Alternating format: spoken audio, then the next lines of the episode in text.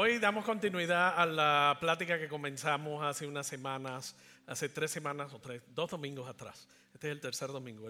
dos domingos atrás hablamos de Jericó, hablamos de cómo Israel, una nación indefensa, 400 años de esclavos aplastados por el poder del imperio egipcio, cómo Dios los lleva a través del desierto, los convierte de un puñado de esclavos en una nación y cómo esa nación conquista una ciudad como lo que es Jericó.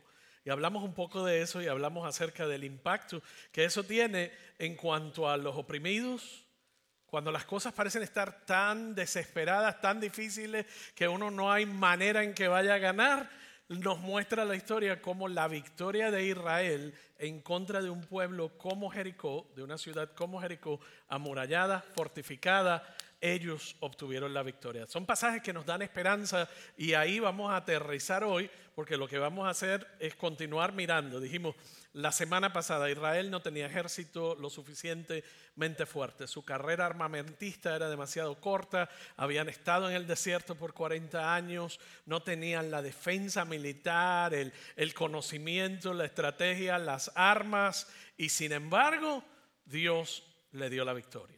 Y eso es lo que hablamos la semana pasada. Ahora, cuando tú continúas leyendo el Antiguo Testamento, te encuentras con una serie de cosas a través del Antiguo Testamento que te pueden hacer pensar qué tipo de Dios es al que nosotros servimos.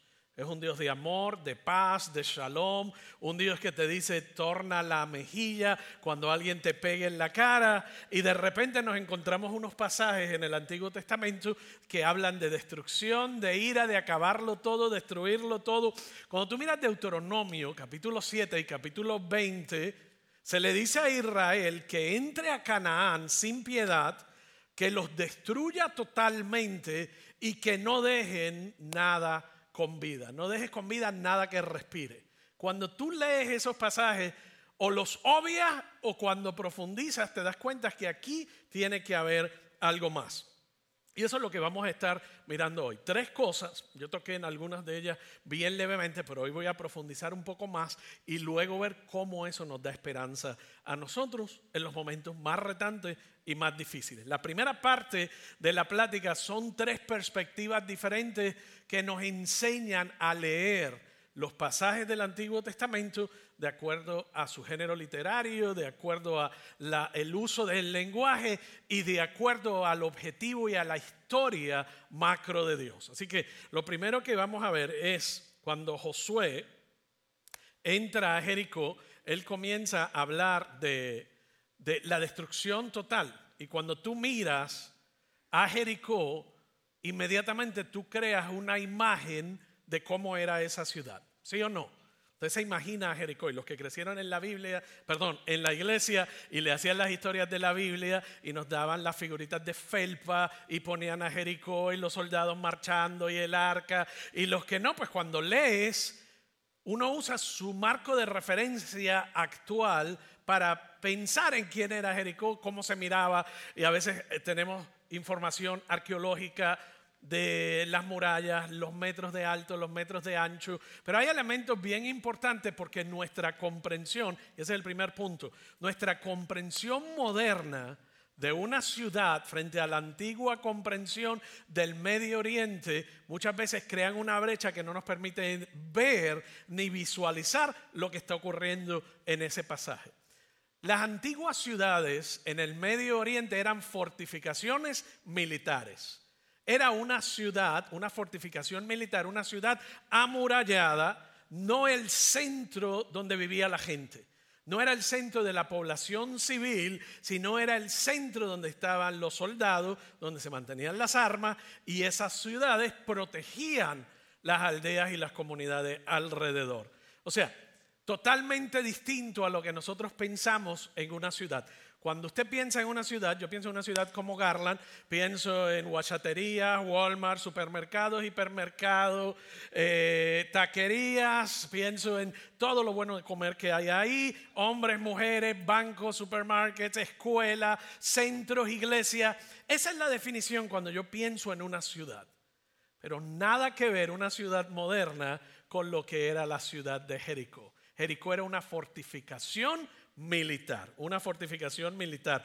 Y cuando tú lees acerca de la batalla de Jericó y lo miras desde esa perspectiva, te cambia todo. Porque parte de la pregunta es, ¿cómo le dieron siete vueltas a una ciudad a pie y luego los derrotaron?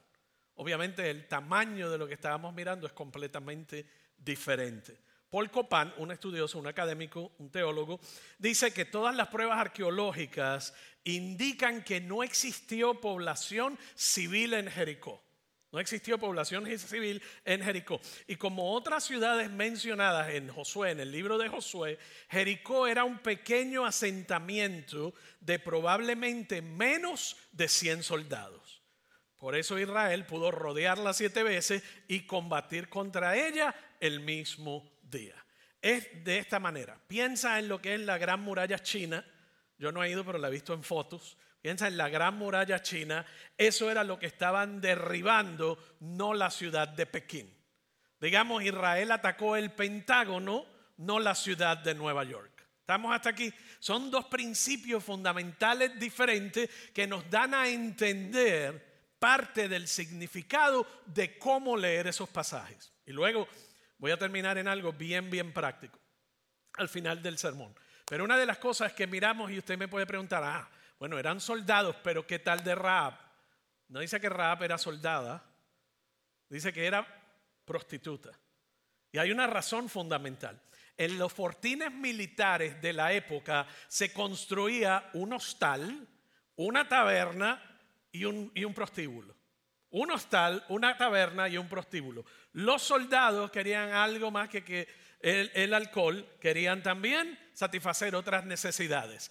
En Jericó, posiblemente, y es la única civil que se menciona en toda la historia de Jericó, y la única familia que se salva en Jericó es quién? Raab y su familia. En otras palabras, muy probablemente ella era la manejadora, la manager del hostal, de la taberna y del centro de prostitución. Y eso satisfacía las necesidades de los soldados. Muy distinto a cómo se practica hoy. ¿Por qué hacían un hostal, una hospedería en el puro centro militar? Porque los militares lo que querían era que cuando vinieran los extranjeros se quedaran donde ellos lo pudieran estar observando. Entonces creaban estas hospederías para que los forasteros y los extranjeros se hospedaran en ese lugar. Así que ya eso te va dando una idea más concreta de qué tipo de ciudad y cuando escuchas ciertas declaraciones en la Biblia las vas a entender mucho mejor. Y usted me dice a lo mejor, ¿por qué no dijo todo esto cuando estábamos leyendo a Josué? Porque la realidad es que lo leíste en Josué, lo vas a leer en jueces y lo vas a leer, bueno, jueces ya lo terminamos, pero lo vas a leer si estás en el plan personal de lectura cuando llegues a Primera de Samuel de nuevo. Vas a encontrar estos actos violentos descritos en la Biblia que chocan con la percepción que tú y yo podemos tener acerca de Dios. Pero cuando entiendo lo que está ocurriendo, voy a tener un marco de Dios de que Él siempre es justo, bondadoso y amoroso. Eso es parte de lo que está ocurriendo ahí. Otra de las cosas que es interesante durante eh, la lectura del libro de Josué es que habla de que agarraron un montón de reyes. ¿Se acuerdan de eso? Creo que 31 o no sé cuántos reyes. Pero más o menos unos más de 30 reyes los metieron en una cueva, sellaron la cueva, los sacaron y luego los liquidaron. Terminaron todos muertos. Cuando nosotros pensamos en reyes, pensamos en la reina de Inglaterra, el rey de Inglaterra, pensamos en reyes como figuras políticas. En el Medio Oriente, en el antiguo Medio Oriente, los reyes no eran figuras políticas. O sea, uno piensa como si hubiesen asesinado a Biden, a López Obrador o cualquier otro presidente de la época. No, los reyes eran generales militares que le respondían a otros reyes. Por eso inclusive cuando tú lees el Nuevo Testamento y te habla de que el rey de Judea y el rey de Jerusalén y el rey de allá, y tú dices, pero ¿cuántos reyes habían?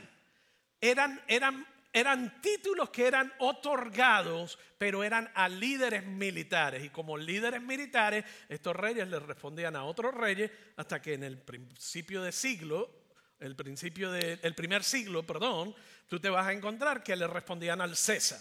Por eso había tantos reyes, eran figuras militares. Cuando habla de que mataban a estos reyes, estaban matando los generales o las figuras militares de la época y del momento. ¿Están conmigo hasta aquí? ¿Cuántos se durmieron ya? No digan amén, siempre hay alguien que dice amén, no saben ni lo que están pasando, pero aquí está todo el mundo despiertito.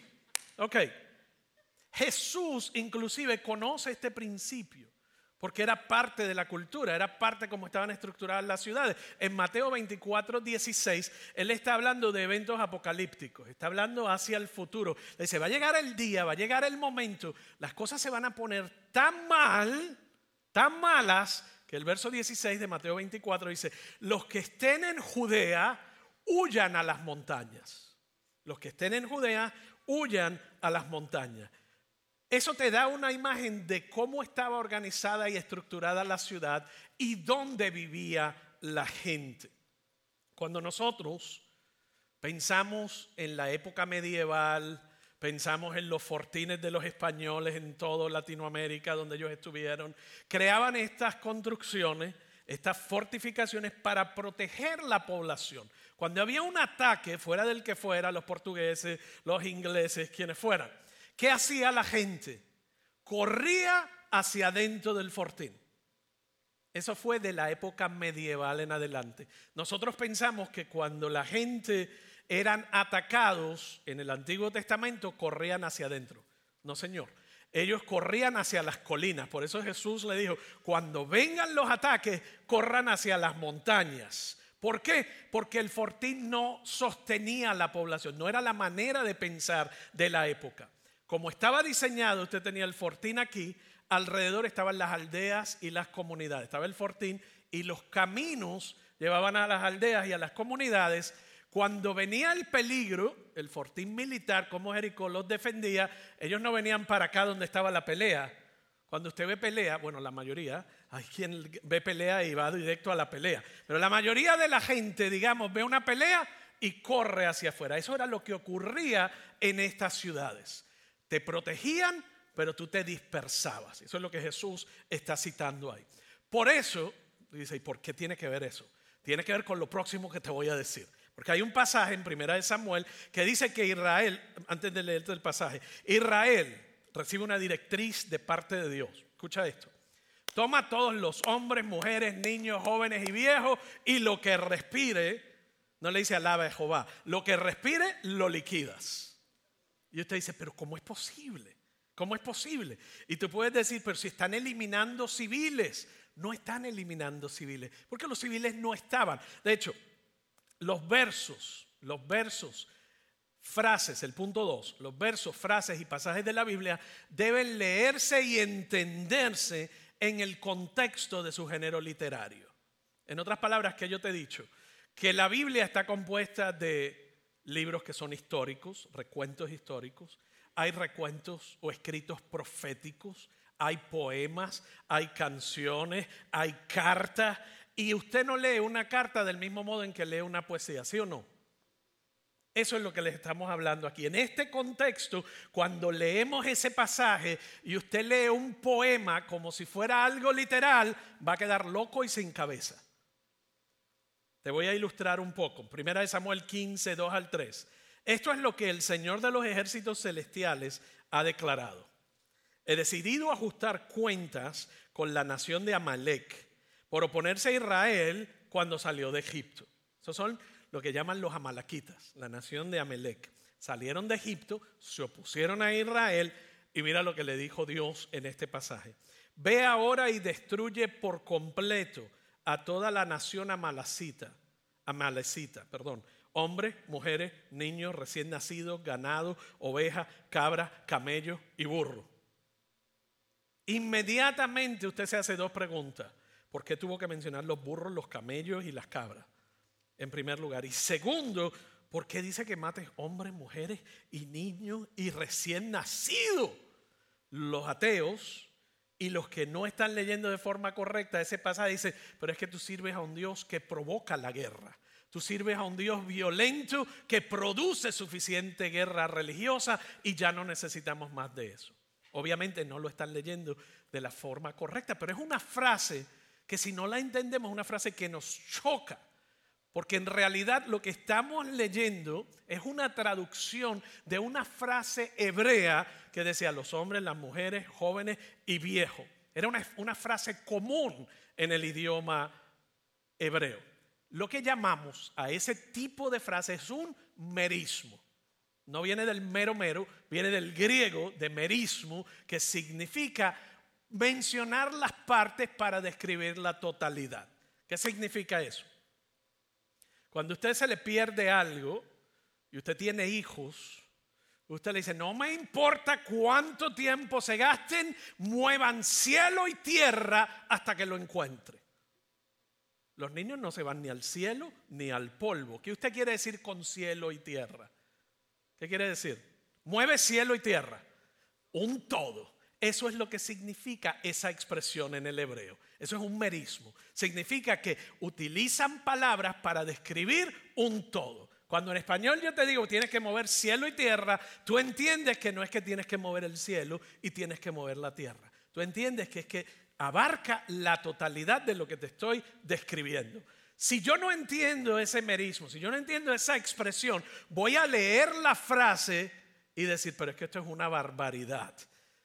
Eso es lo que está ocurriendo en este momento. Para el público, la audiencia original, para el público hebreo antiguo, no hacía falta explicación, porque tan pronto ellos escuchaban hombre, mujer, niño, vacas, caballos, becerro. ¿Qué significaba eso? Todo lo que está en Jericó.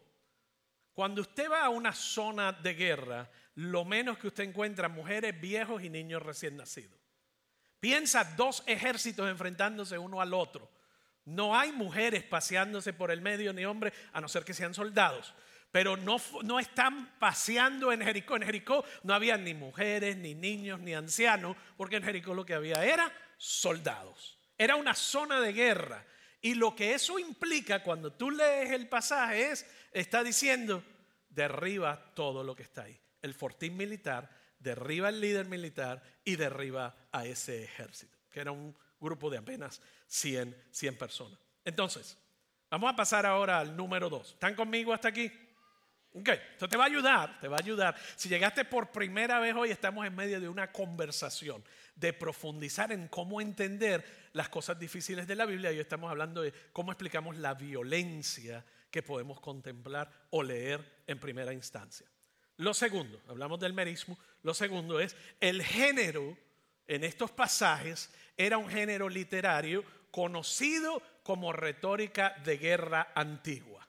El género literario, te dije, no es una carta, no es una epístola, no es un salmo, no es una canción, no es una poesía, no es un discurso profético, tampoco es un censo, es un método literario que se conoce como retórica de guerra antigua. Cuando nosotros entendemos lo que es la retórica de guerra antigua, entonces podemos entender ese pasaje con más claridad.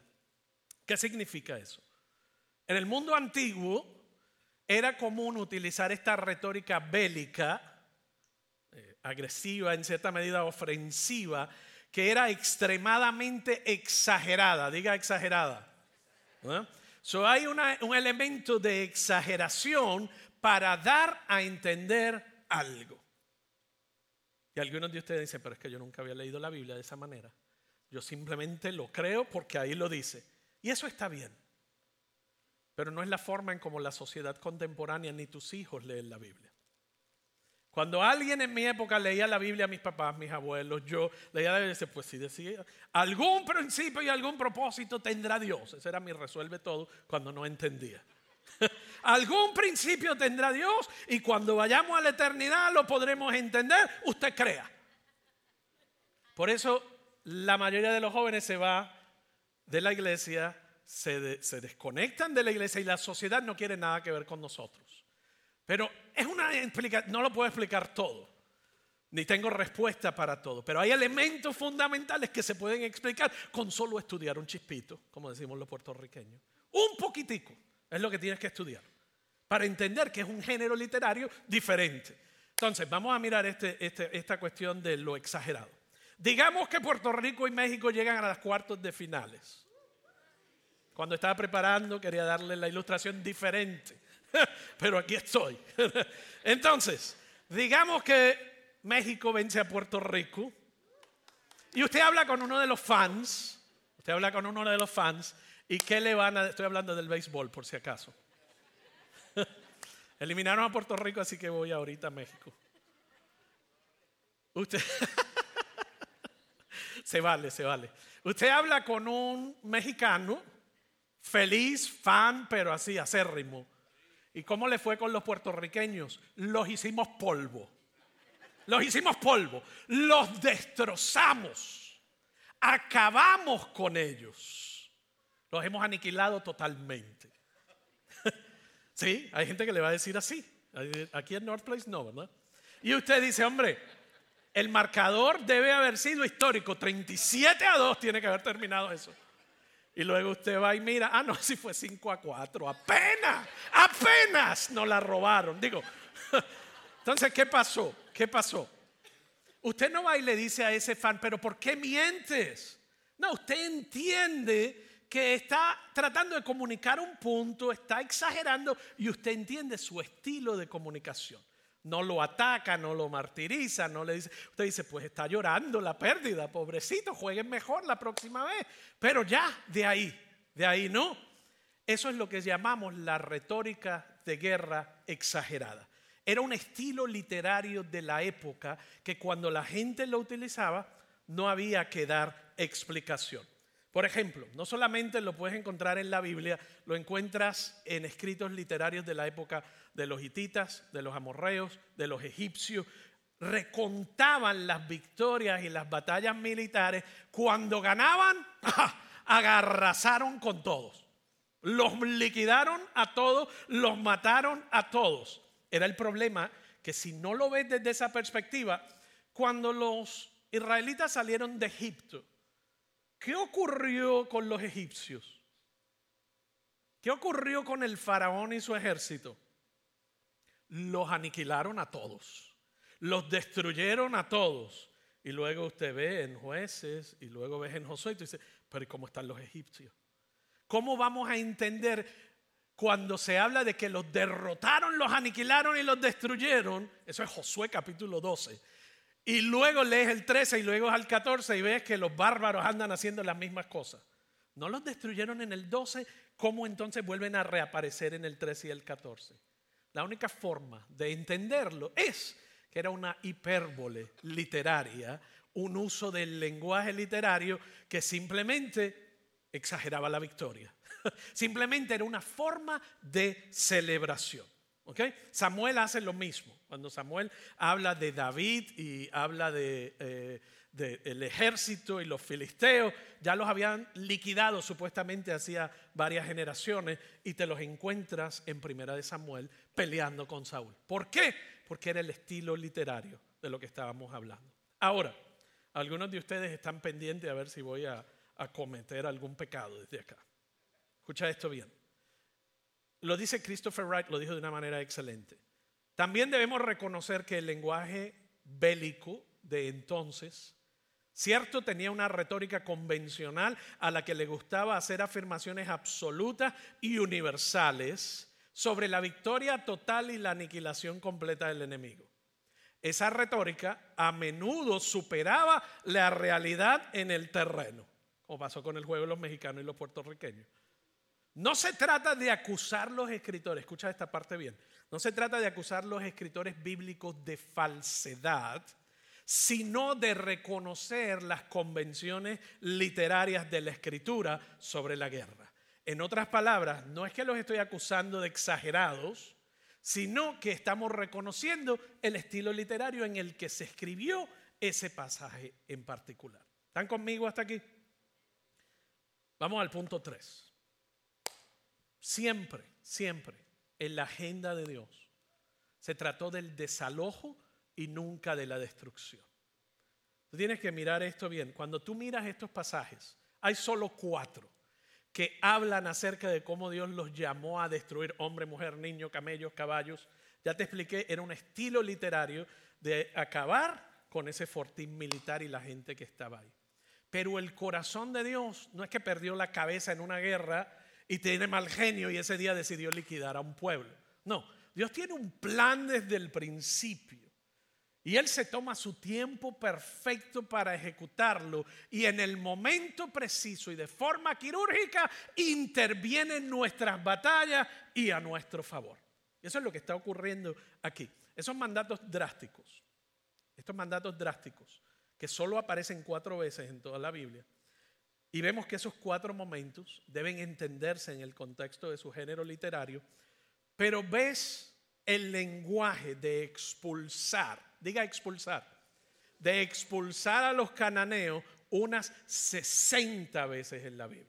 60. En otras palabras, estaban expulsando. El lenguaje principal de Dios es el desalojo, es expulsarlo, no es el asesinato.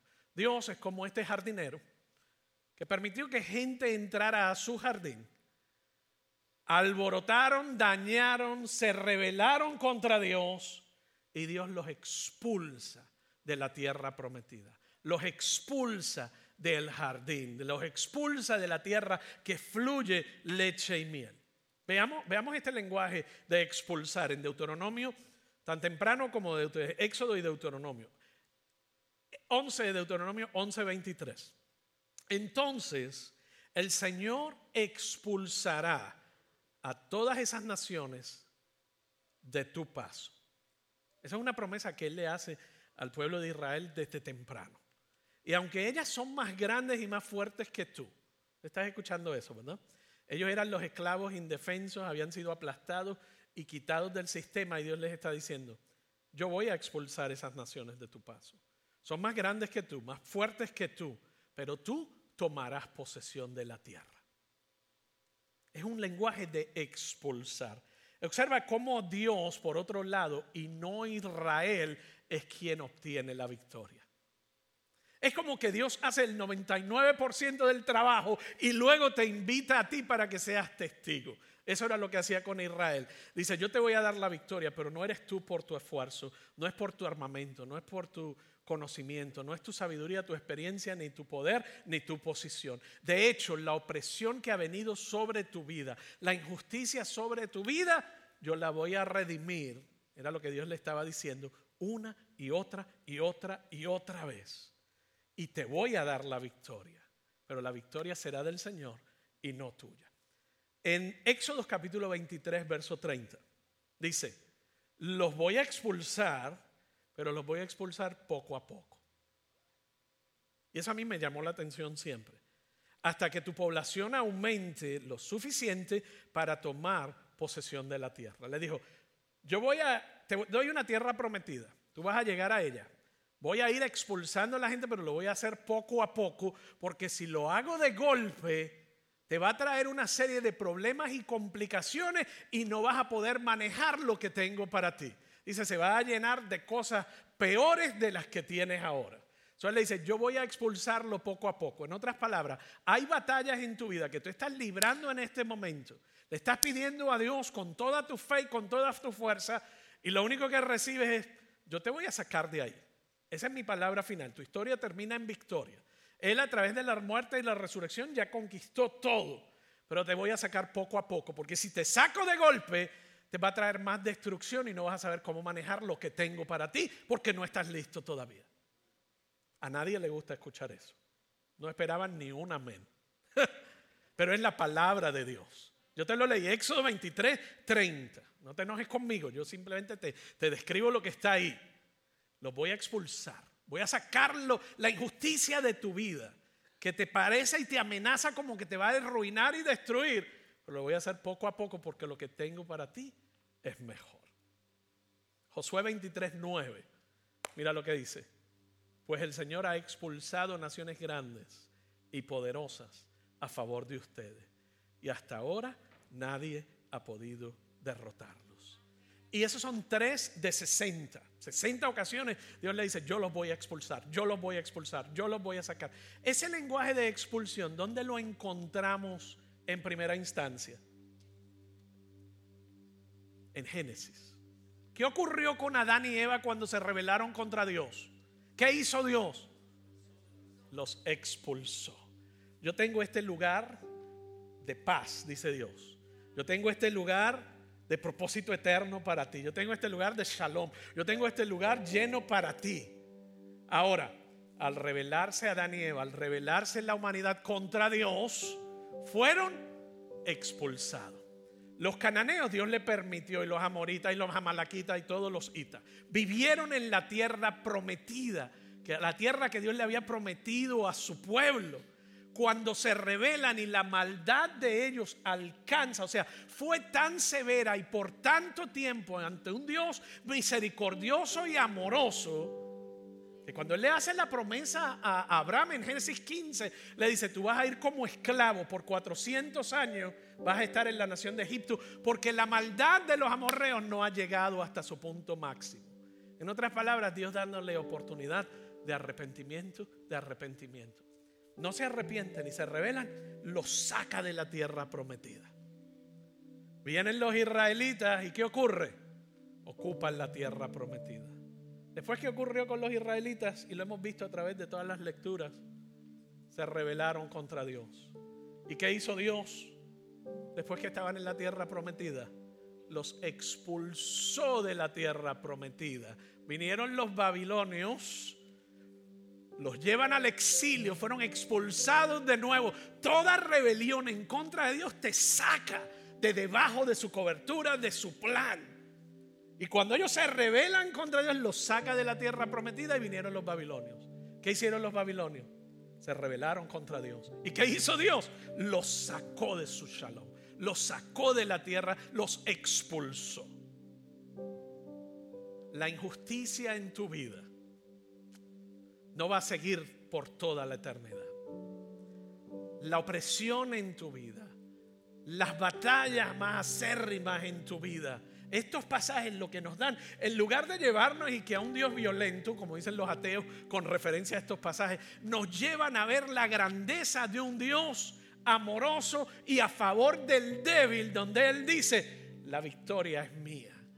La victoria es del Señor. La victoria sobre tu circunstancia. Y puede que lo lleve poco a poco. Puede que no cumpla con tu tiempo. No cumpla con tu tiempo límite. Pero Él dice, mi tiempo es perfecto. Y lo voy a hacer poco a poco. O lo voy a hacer de golpe. Cuando llega la injusticia de un país, de una nación.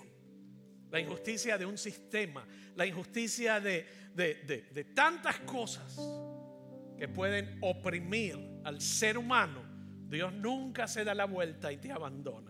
Él siempre dice, yo voy a ser un Dios de justicia. Y Él hace justicia sobre tu corazón adolorido. Él hace justicia sobre aquellos que te han impuesto, aquellos que te han derrotado, aquellos que te han maltratado, aquellos que te han apisoteado, te han aplastado de forma injusta. Dios ha visto cada lágrima, cada situación. Y Él dice, yo expulso al opresor. Y cuando tú piensas que estás en un lugar donde ya no hay posibilidad, donde tú dices que no tengo el poder, los recursos, el armamento, la capacidad, Dios te dice, yo he estado trabajando a tu favor todo este tiempo. Ven conmigo y mira este último un por ciento y vas a ver mi mano poderosa y mi gloria y mi justicia y mi victoria sobre tu vida. Ven y entra en el reposo de tu Señor. Ven y entra a las promesas que tengo para ti. Así que cuando miramos estos pasajes de violencia, vemos a un Dios fiel, un Dios bondadoso, un Dios que tiene un plan que está por encima de lo que yo estoy viviendo en este momento. Todos los personajes bíblicos, todas estas personas, en momentos dados tienen que haberse sentido devastados, esclavos por 400 años, vagando en el desierto por 40 más y encima los imperios más poderosos atacándolos, listos para derrotarlos. Y Dios le dice, yo cumplo mi promesa, cumplo mi promesa, porque Él es fiel. Y ese es el Dios que nosotros le servimos. Es un Dios fiel, un Dios fiel, un Dios bondadoso y un Dios de justicia. Quiero invitarte a ponerte de pie. Y yo sé que hoy un poco la plática fue más dirigida a entender, fue más una enseñanza. Y a mí me encanta enseñar.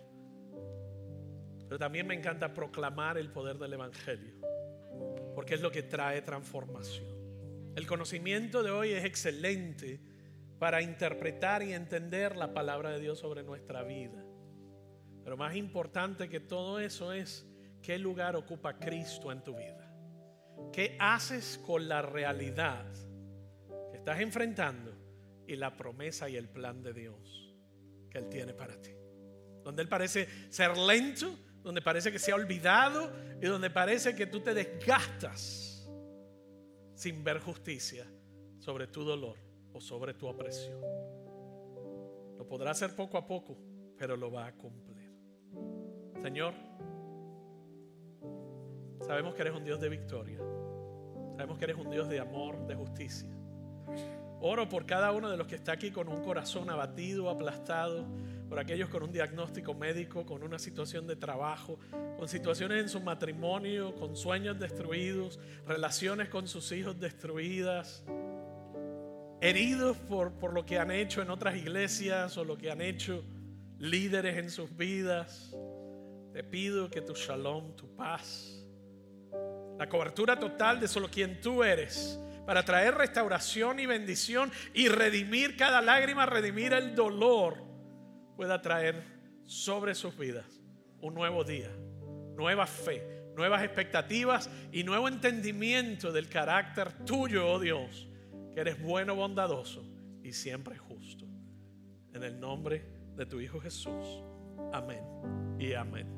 Yo quiero que me acompañes con este último canto, como un canto reflexivo de cómo Dios toma las cenizas y las convierte en un jardín. Cómo Dios toma nuestras posibles derrotas más grandes y las convierte en nuestras más grandes victorias. Porque su poder es infinito y no tiene que ver con quién yo soy.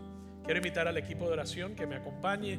Y si estás listo para recibir oración, para recibir un milagro en tu vida, para que Dios haga algo grande en tu corazón, hoy te invito a que compartas con esta gente están deseosos de orar por ti y quieren unir su fe a tu fe. Si hoy quieres abrir tu corazón a Jesús y decir, yo lo quiero de mi lado a Él, necesito su ayuda, ven y comparte con una de estas personas mientras reflexionamos en este último canto.